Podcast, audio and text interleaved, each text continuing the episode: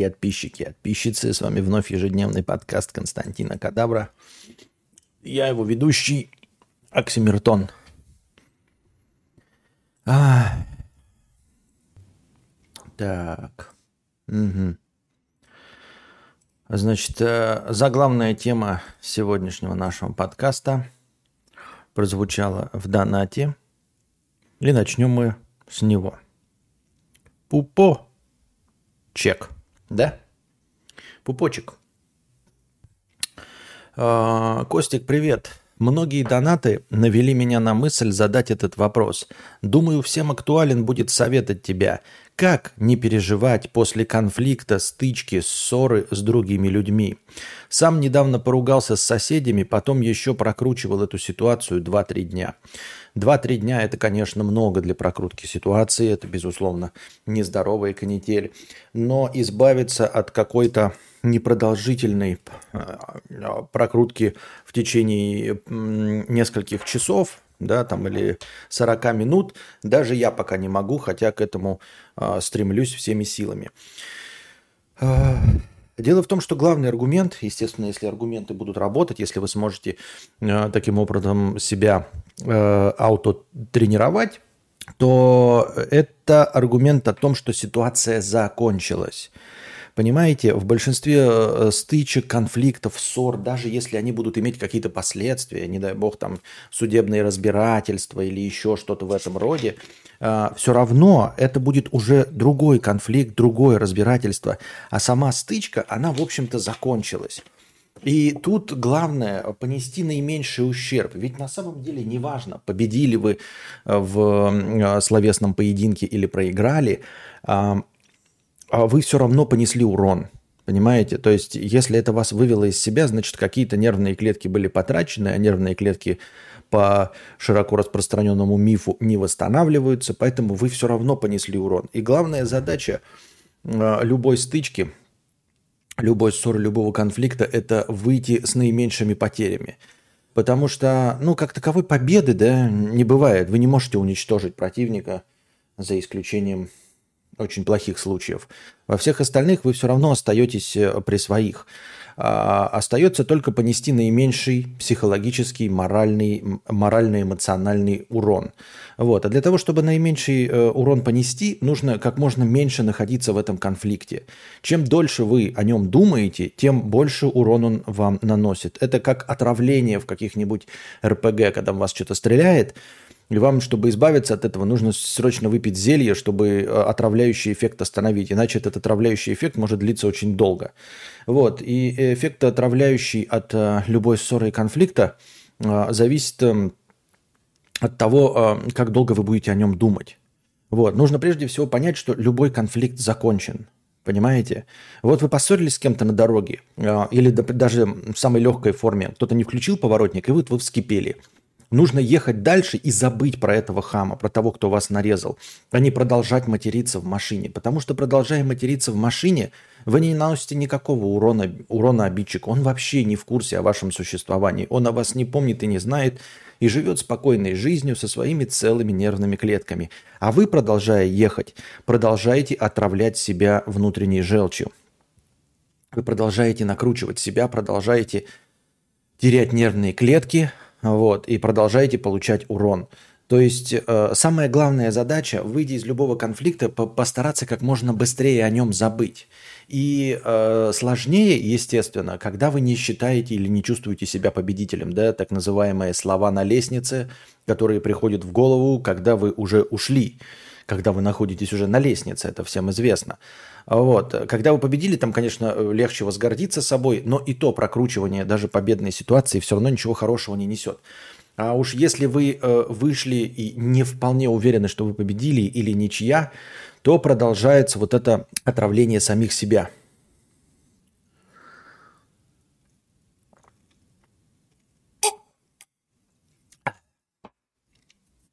Продолжение, продолжается отравление самих себя. Поэтому в любой, даже проигрышной ситуации, даже если вы натворили чего-то, там, не дай бог, на административку и уголовку, чтобы э, не получать наказание еще больше, чем вы получите от уголовного права, вам нужно отпустить эту ситуацию, потому что она сама по себе закончилась, понимаете? Удар по морде вам, он болезненный, да, но э, это резкая э, боль тупая, а потом она уходит. И дальше боль вы можете наносить только себе сами. Когда вы ушли от драки, то после того, как оскорбили вас, дальнейшие действия оскорбления остается целиком и полностью на вашей совести. Потому что пик оскорбления приходится на момент, когда вы его в первый раз слышите. Вам говорят «жир трест». И вот в этот момент, как вы только вы услышали и поняли это слово, оно максимально для вас обидно. Как только перестали его произносить, вот все, звук закончился, фактически в этот момент закончилось оскорбление. Все остальное отравляющий эффект, который эм, поддерживаете исключительно вы сами. Понимаете? Так что если вы пропустите это мимо ушей, вообще сделаете вид и искренне поверите в то, что вы не услышали, как мимо проходящие вас телки назвали вас жертврестом, то никакого урона вы от этого не получите, как будто бы вы и не слышали, как будто вы и не знаете, понимаете?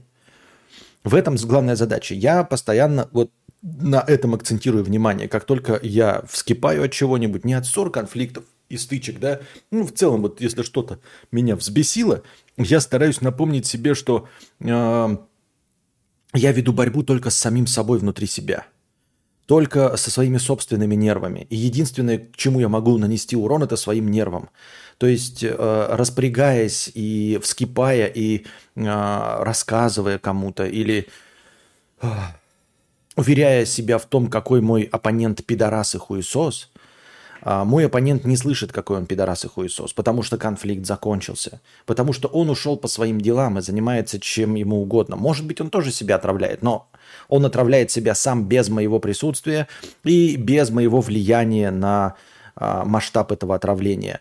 А вот то, что творится в голове моей, отравляет меня. Поэтому моя задача максимально быстро абстрагироваться от этого и переключиться на э, свое внимание на что-то другое.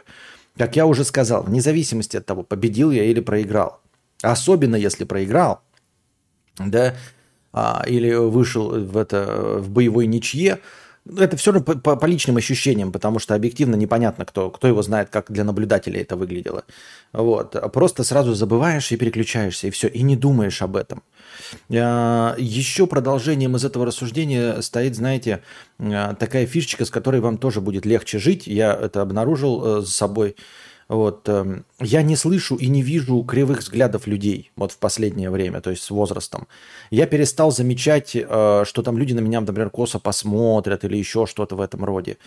Э, или что люди меня обсуждают за глаза.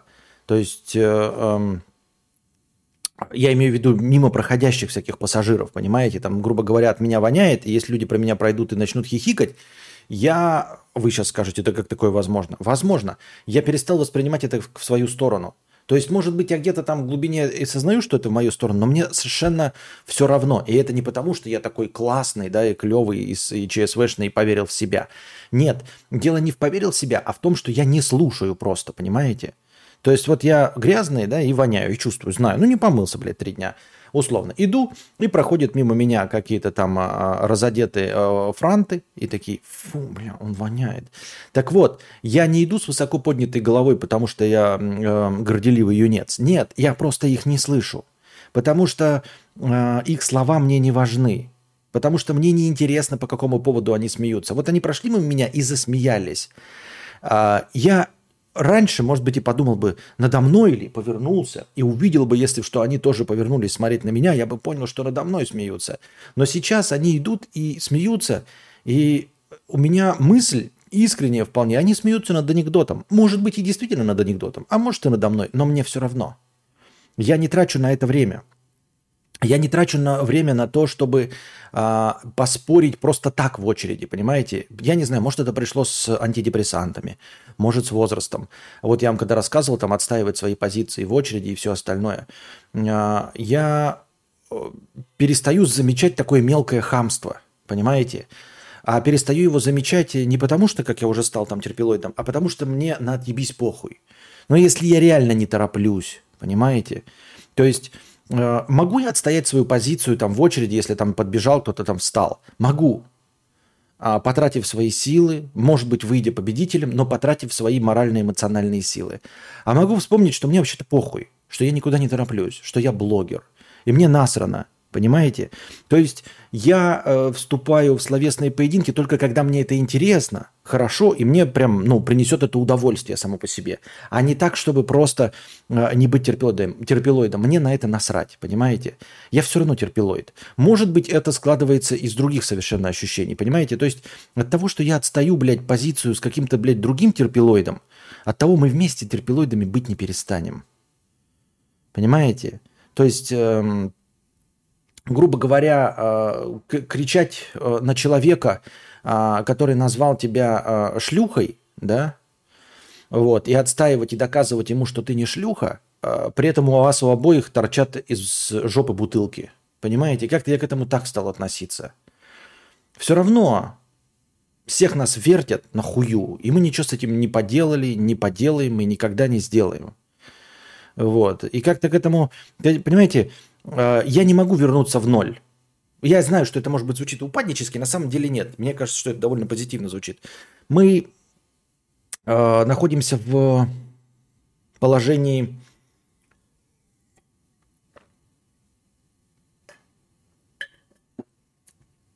заведомо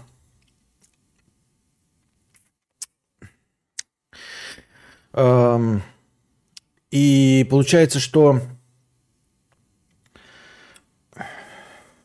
ну, никакое отстаивание позиции в очереди не, э, не сделает мою жизнь лучше, понимаете?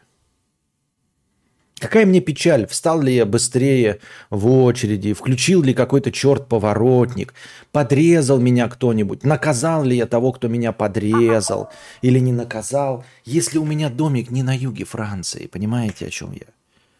Сука, блядь, если бы у меня был домик на юге Франции, и я бы находился в состоянии покоя и умиротворенности, то тот, кто нарушил мое состояние покоя и умиротворенности, может быть, становился бы моим врагом или оппонентом.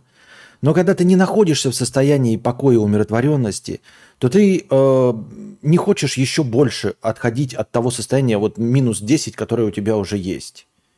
Понимаете? И такой думаешь, ну добавлю я себе 0,3 балла. Все равно я не в домике на юге Франции. Какая разница? Все равно меня обмазали ебало говном.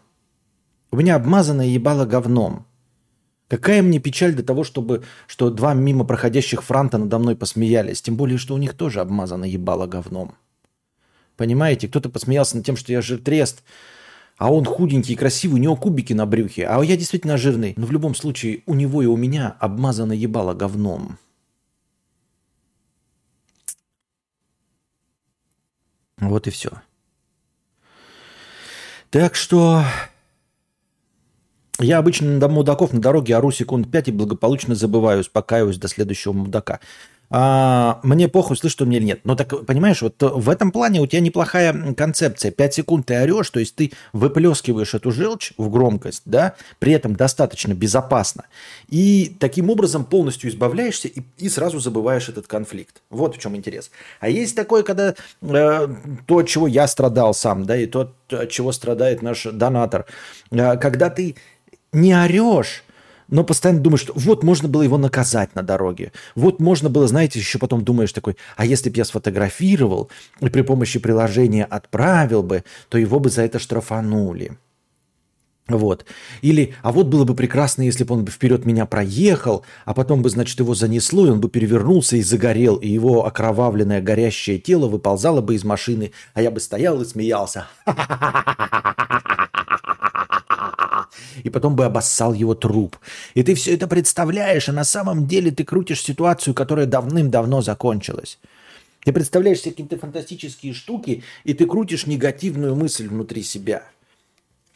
Ты крутишь то, что сжигает твои нервы, хотя ситуация закончилась. Пусть она и была проигрышной, но она закончилась. На самом деле она не несла никакого тебе физического урона – и даже эмоционально она несла, но она несла его пренебрежительно мало в сравнении с тем уроном, который наносишь ты себе сам, запоминая и продолжая прокручивать эту ситуацию. Вот в чем соль. Если ты можешь, если вам легче э, и излить желчь прямо сейчас, то можно, конечно, крикнуть матом, там, еще что-то, и быстро свалить оттуда. Но тут же фишка в том, что есть люди, которые орут, матом ругаются, как на Ютубе посмотришь, но не спускают это на тормозах. То есть им это не приносит облегчения. Они едут вперед и хотят научить КАМАЗ ездить, понимаете? Еще какой-то справедливости добиться на дороге. Потом выходят за пиздюлями, выходят и получают пиздюлей. И спрашивается, зачем все это нужно было? Но ты проорал, то есть тебе должно быть стать легче. Если не становится легче, то работайте над чем-то другим. Вот такие вот дела. Ну и, как я уже сказал, нужно учиться. Но видите, я не могу сказать, что я сам к этому пришел, что я не пришел к этому просто от усталости возраста, понимаете? То есть нельзя сказать, что я а, путем глубоких раздумий а, и пересмотра своего мировоззрения пришел к тому, чтобы легче относиться к э, невзгодам окружающей среды. Э, чтобы не думать, что дождь идет специально под меня, что машина, облившая меня, хотела оскорбить лично меня, что человек, который не включает поворотники, делает это на зло конкретно мне. Это не пришло с моим Э, с моей осознанностью. Это скорее пришло от усталости постоянно замечать, как люди не включают поворотники. То есть я просто перегорел. Э, и все. Я ничего для этого не сделал. Вот. Но хочется, чтобы вы пришли к этому э, осознанно и гораздо раньше, чем я. Чтобы вы к этому пришли как можно быстрее и поняли, что это все не имеет никакого значения что все оскорбительное, что все, что вы перекручиваете, любые ссоры, конфликты, в том числе с родственниками и все остальное, ссора с родственником, она прошла. Вы положили телефон, или выключили скайп, или вышли, наконец, от родственников. Вы перестали с ними ругаться. Не нужно больше придумывать аргументов в пользу своей политической позиции. Не нужно думать, как вы сказали бы лучше. Понимаете? Что вы добились бы какого-нибудь эффекта что они вдруг бы поверили вашим аргументам, а не телевизору или интернету. Ничего из этого не сработает. Но дело не в том, сработает или не сработает. Вообще это не важно. Главное, что ссора с родственниками закончилась. Все остальное – это теоретическое махание мечом после, этот, махание кулаками после битвы, после драки. Хрен ли ими махать? Так понимаете, э, махать кулаками после драки звучит смешно, но на самом деле это огромный стресс для лично вас и больше никого. Махание кулаками после драки – это э, бой с тенью. А тень – это ваши нервы. Понимаете? Когда вы машете кулаками после драки, вы на самом-то деле деретесь и наносите урон только э, не воздуху, а себе самому внутри себя. Потому что продолжаете находиться в состоянии конфликта. Вы как бы вот, вот драка, вот условно как метафора драки. Вы деретесь, но физическая драка закончилась, а в ментальной драке вы остались. Вы продолжаете наносить удары. И вам продолжают наносить удары. Вы придумали, как ударить. И сами же придумали, как оппонент парирует и как наносит вам контрудар. А вы парируете, наносите ему контрудар. Настоящая физическая драка уже закончилась, а в твоей голове вы, ты еще двое суток получаешь по ебалу от оппонента, и он получает от тебя. Но только оппонент твой не получает реально от тебя никакого урона. Получаешь только ты ментальный урон, и все. То есть ты продолжаешь сам конфликт в голове. Эм, мы тратим больше всего нервов, пока продолжаем конфликт. Это так же, как, например, вы побежали от опасности, да? От опасности нужно сбежать. Но как только вы оказались на достаточном расстоянии от опасности – то что? Вы останавливаетесь, вы передыхаете, правильно? Вам нужно э, совершить спринтерский забег от опасности и все. А теперь представьте, что вы от опасности бежите и бежите, и вы продолжаете бежать. И ваша межсуставная жидкость высыхает, и колени трутся друг об друга и сломаются, и вы не восстановите межсуставную жидкость, и ваши мышцы сводят, и вам дико больно, вы обливаетесь потом, в боку колет, вы просто продолжаете бежать, хотя отбежали уже на 8 километров. А опасность составляла собака на поводке. Она осталась на поводке, нужно было отбежать всего 50 метров. И восстановиться. Восстановиться и идти дальше. Но вы продолжаете бежать. Вы продолжаете бежать, вы тратите энергию, вы устаете, все ваши мышцы болят, вы истекли потом. И вы не можете остановиться, вы все бежите. И вот как в примере с пупочкой, вы бежите сутки, двое. Хотя конфликт с собакой уже давным-давно закончился, а вы продолжаете бежать от этого конфликта, нанося себе физический урон. А потом вы просто падаете и умираете от э, обезвоживания, от того, что у вас взорвались легкие и ваши мышцы полностью все свело.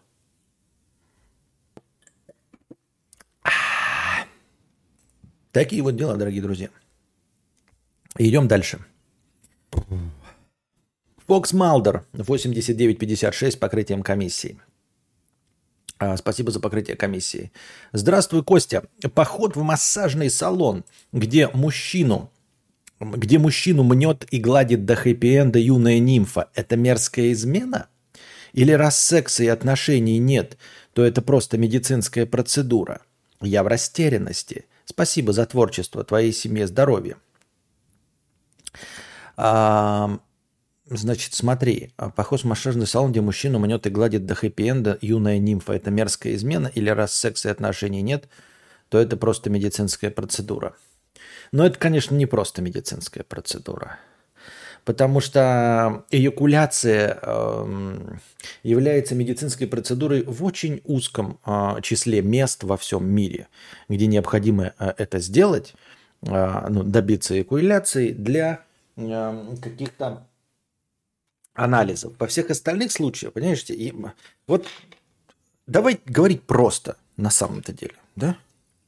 Э, шутки шутками, но вот если у этой молодой нимфы а, которая доводит тебя до семяизвержения, до хэппи-энда, если у нее есть медицинский диплом, у того места, где она тебе делает, а, есть лицен... у нее есть лицензия до доведения до тебя до оргазма, медицинская лицензия, у нее есть медицинский диплом, пусть хотя бы медсестры, и у того помещения, где ты находишься, есть статус лечебного учреждения, тогда это медицинская процедура. Вот все легко и просто так определяется. Во всех остальных случаях это ебаная ебля. Понимаешь? А, не имеет значения. Все является изменой. Вот я тебе сейчас, смотри, скажу. Если женщина ты насадил на член, да, то это секс. Если ты ее насадил на ее на, на член насадил очком, это секс. Если ты дал ей наклык, то есть насадил да, свой член ее ртом, это секс. Если ты насадил ее рукой на член, это тоже секс, понимаешь? Вот. Э, как таковым классическим сексом не является мастурбация, потому что ты э, справляешься целиком и полностью своими руками. Ну, то есть э, подручными предметами. Если тебе кто-то помогает, то это секс. То есть смотри, э, если ты думаешь, что ты не пидор из-за того, что ни разу не вставлял в рот в очко э, мужику и не давал сам, э, не брал в рот и в очко от, у мужика, но при этом твой э, одноклассник, друг э, э, Колян э, дрочил тебе хуй, это же просто он дрочил, мы чисто по-мужски, я ему дрочу, он мне дрочит. Нет, ты пидор извини меня, и в смысле гомосексуал, в хорошем смысле этого слова, не надо обманываться, вы занимались сексом. Если для семяизвержения используется другой человек, это секс. Если для семяизвержения физически используется другой человек, это секс.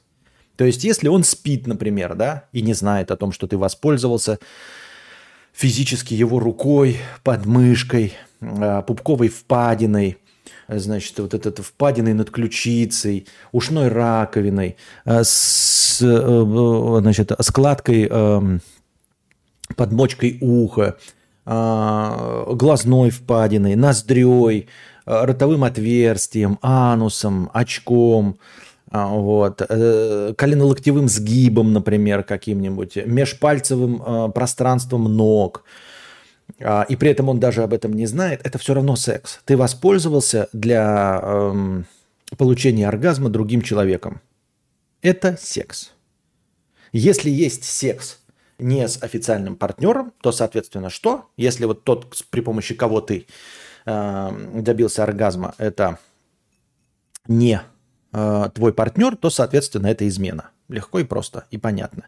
Есть один, только один э, спорный случай. Если это труп человека, то есть труп человека является вещью, ну, как бы мастурбацией, да, то есть ты же можешь мастурбировать э, резиновой вагиной. Вот труп человека, с одной стороны, это человек, да, то есть другой человек, а с другой стороны, труп человека это вроде бы уже и не человек, а вещь. Тут надо разобраться. Это уже тонкие материи. Но никому не советую проверять это на практике, потому что есть такая статья, как надругательство над трупами умерших. Вот. Поэтому ничего не делайте.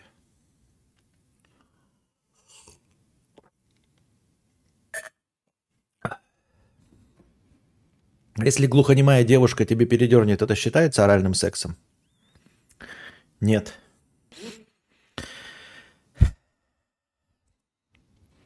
Абстракт арт. 300 рублей с покрытием комиссии, простыня текста. Спасибо за покрытие комиссии Абстракт Арт. Внимание и пожирновение. Приветствую. На воскресном стриме последней темой ты обсуждал занимательную математику.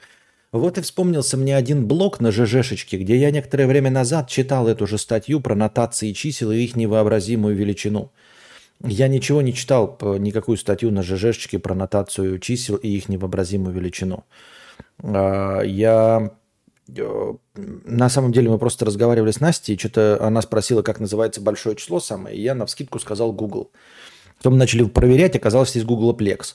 А, и там дальше по статьям по Википедии пошли, что это, оказывается, не самое большое, потом число Грэма. И там в числе Грэма в статье в Википедии написано было, что все неверно думают, что это самое большое число, а там дальше начали приводиться другие числа. Вот. Поэтому я никакую статью не читал, и ни в какой ЖЖшечке, это просто хождение по Википедии. Так вот, если ты как источник использовал блок slide 2 не использовал, потому что я не знаю, что это, то было бы крайне интересно услышать больше интерпретаций статей, что там написано в твоем исполнении.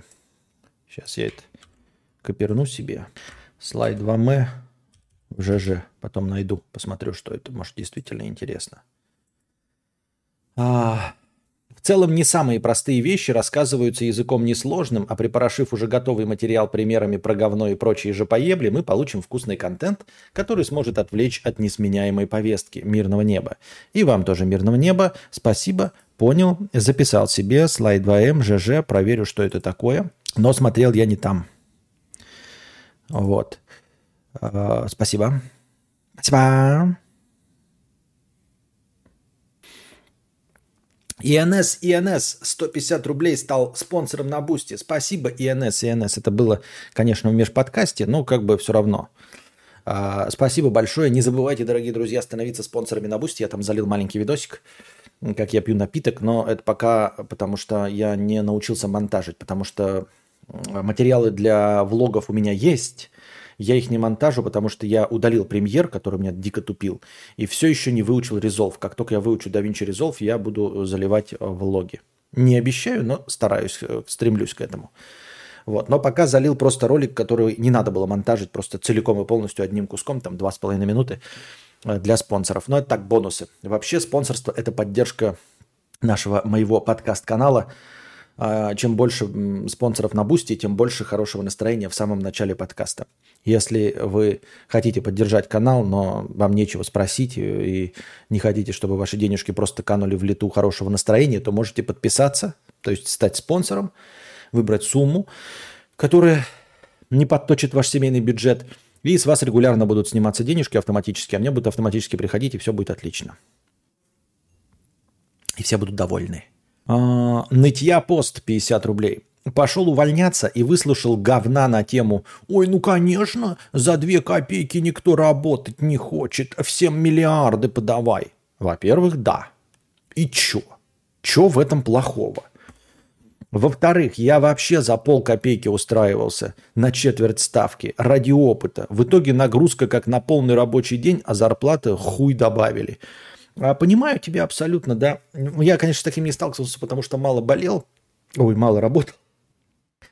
Но в целом, да, я честно не сталкивался, но я подозреваю, что есть такое, когда ты увольняешься, тебе говорят, ой, конечно, никто за две копейки работать не хочет. Увеличивай зарплату. Хочешь, чтобы человек работал, увеличивай зарплату. Ну, блядь, обычно кто это говорит? Если это говорит какой-нибудь HR, там, да, из отдела кадров, то это вообще какой-то черт, блядь, и терпилоид, у которого у самого зарплаты нет, и ему почему-то не нравится, что кто-то уходит на большую зарплату. Пошел ты нахуй, дурак, блядь. Ты дурак и тряпка, и сидишь на этом месте за копейки. Вали тоже. А если это говорит начальник, да, который, ну, там, непосредственно, который э, тебе нанимает и платит тебе зарплату, нужно сказать, ну, блядь, урежься. Может, ты, блядь, не будешь э, обновлять свой э, э, Range Rover каждые два года? Может, не будешь, блядь, каждый э, новый рестайл покупать? и э, продавать э, предыдущий Range Rover с пробегом в 15 тысяч? А? Почему я должен работать за копейки, блядь? Давайте как-то поровнее распределим. Давайте у нас не будет как в Индии, блядь, кастовой системы. Не будет у нас как в Средневековье э, ультрабогатые и ультрабедные. Может, мы как-то выровняемся? Может, мы придем к какому-то варианту норвежского, скандинавского коммунизма, где самый богатый не сильно отличается от самого бедного? А то я не понял, а почему должен работать за копейки? Ну, ты э, работай сам. Работай сам. Если это копейки стоит всего, да, значит, это не квалифицированный труд. Слушай, если ты мне так мало платишь, вот ты мне платишь, а у тебя зарплата какая? 300 тысяч, а у меня зарплата 30 тысяч, в 10 раз меньше, чем у меня. Значит, я выполняю что? 10% твоей работы, правильно? Так выполняйте 10% своей работы. 10% от твоей работы, это значит меньше одного часа. Просто еще какие-то пара обязанностей добавятся, я правильно понимаю? Вот у тебя начальник, блядь, 300 тысяч, ты, блядь, себе покупаешь там все время, а мне 30 тысяч. Значит, я в 10 раз менее важен, чем ты. Значит, моя работа в 10 раз менее важна. Значит, на нее можно потратить в 10 раз меньше времени, чем тратишь на работу ты. Это получается легчайшая работа. Просто добавь ее себе и возьми эти 30 тысяч рублей себе. У тебя будет зарплата в 330 тысяч рублей. А обязанностей добавится всего-то на 10%. Ведь я правильно понимаю? Я же шарю в математике. Нет? А хуй ты тогда пиздишь?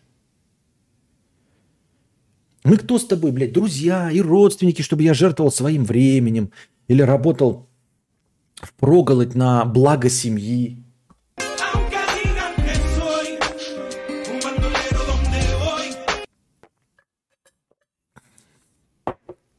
Почему я вообще должен идти тебе навстречу? Кто ты такой? Ты мне что, друг?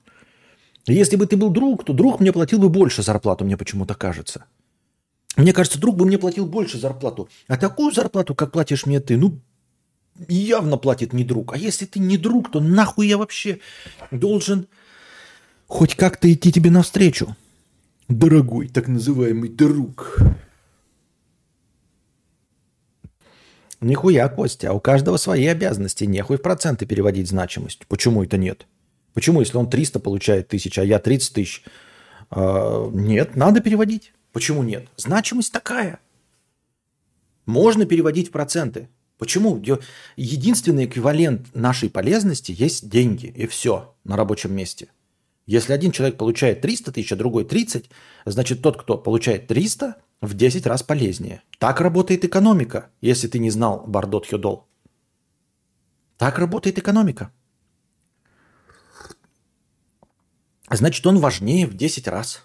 Значит, компания, команда, корпорация хочет э, э, в 10 раз э, больше усилий готова приложить, чтобы он не уволился. То, что не платят в процентах по значимости, это не значит, что это верно. Ну, в общем, суть не в этом, а, а суть не в процентах. Я говорю в, при, про, в приблизительность, понимаете? Когда тебе какой-то мурло с зарплатой в 300 тысяч говорит, что ты не готов работать за копейки, то ты ему говоришь, ну, блядь, ну ты работай за мои копейки.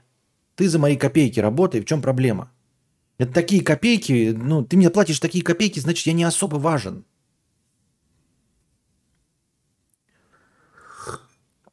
Вы скажете, Бардот Хитл сейчас начнет пиздеть про какую-нибудь хуйню, типа, ой, это директор-то за 300 тысяч высокообразованный с двумя высшими образованиями, а этот, значит, за 10 тысяч э, э, полы метет там или моет полы. Ну так получается, а, ну типа низкоквалифицированная работа. Низкоквалифицированная, правильно, но физическая. Ну значит, ты, директор, можешь эти 10 тысяч себе добавить и помыть полы, правильно? Можешь же, но ты же не будешь этого делать. Значит, значимость человека, который моет полы, все-таки побольше, чем 10 тысяч. Если ты не готов это делать за 10 тысяч, вот ты директор, за надбавочку у тебя 300 тысяч, а за надбавочку в 10 тысяч еще мой полы. Не готов? Ну, значит, это стоит не 10 тысяч. Вот за сколько ты, за надбавку, на сколько денег ты готов мыть полы? Вот значит, за столько и стоит эта работа. Я 300 получаю за определенные действия. Многие это называют работой. Вот именно, блядь, сказал за меня. Чё? Чего, блядь? Чего, блядь? Чего, блядь, ты несешь?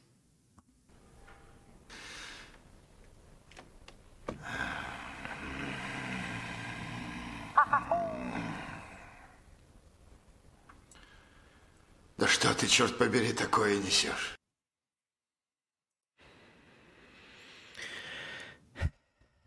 Коуч Трудоголиков 500 рублей с покрытием комиссии. На новые карпотки. А то сколько уж ждать-то? Надо придумать новые карпотки, чтобы их записать. Гиперболоид, переболоид. Эм...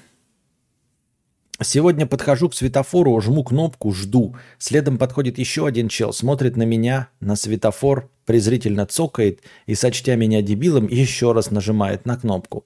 Ну вот чтобы что. Uh, уповаю на свои превьюхи в будущих подкастах, надеюсь, не забылись. Uh, вот я об этом и говорил, я просто на это не обращаю внимания. Типа, ну пускай цокает, мне похуй вообще то хотя бы цокается. Ну, не то, чтобы мне похуй, потому что я это понял, а потому что я даже не заметил бы, что он цокал. Ну, типа, что, как, какой-то какой-то гуманоид с обмазанным говном лицом что-то процокал. Я даже не увижу, что он цокал. Я просто не увижу, что кто-то... Вот я нажал кнопку, и все, я забыл про нее. Подойдет кто-то после меня, нажмет, не подойдет, подсокает, он осудит меня или нет – я это не замечу. Не мне не похуй, а я не узнаю о том, похуй мне или не похуй.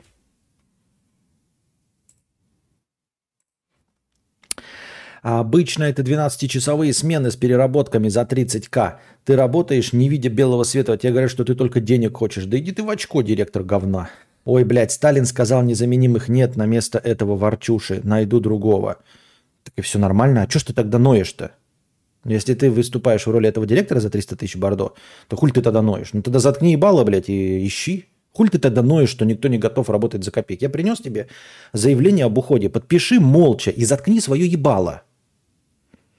Сталиным своим, это ты своей мамке рассказываешь, что там Сталин говорил, вот и эти аргументы ты можешь у себя, блядь, на кухне приводить пример. Я работник, я пришел тебе заявление на увольнение а, подписать. Все, Тогда не надо, блядь, кудахнуть. Никто не хочет работать до копейки. Хуль ты ноешь-то тогда? Если незаменимых нет, хули ты, блядь, ноешь? Объясни мне. Что тебе надо нового искать? Ой, я поработай дольше, пока научишь. Не ной тогда, ебать, незаменимых же нет.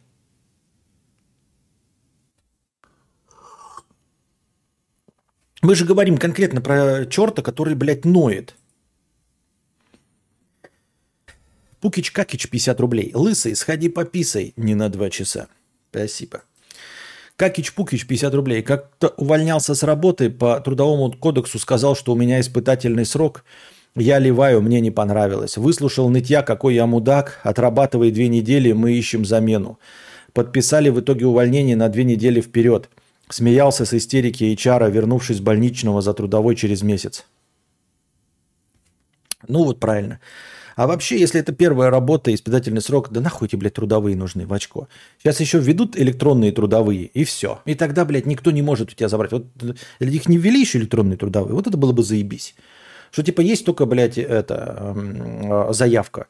И ты, если такой подаешь на заявление на увольнение через какую-то общую систему госуслуг, там написана дата. Я подал заявление на увольнение такого-то числа. И там хоть усрись, блядь. Вы можете их не возвращать, эти, блядь, эти, что-то еще там делать.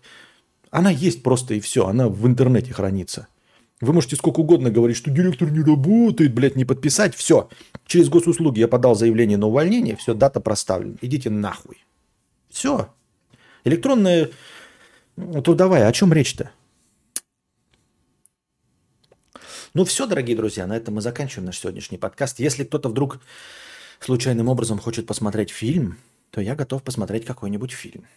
А пока я на этом прощаюсь с вами. Держитесь, дорогие друзья. Что сегодня мало хорошего настроения, короткий подкаст получился. Копите бабосики на подкаст завтрашний, чтобы он длился дольше. Э, не забывайте становиться спонсорами на Boosty и задавайте вопросы в межподкасте. Один из вопросов в межподкасте я выберу и вынесу его вопрос в заголовок и в превьюшечку. И буду отвечать на него максимально подробно в самом начале э, подкаста, стрима. И это будет стримообразующий вопрос. А пока держитесь там. Вам всего доброго, хорошего настроения и здоровья.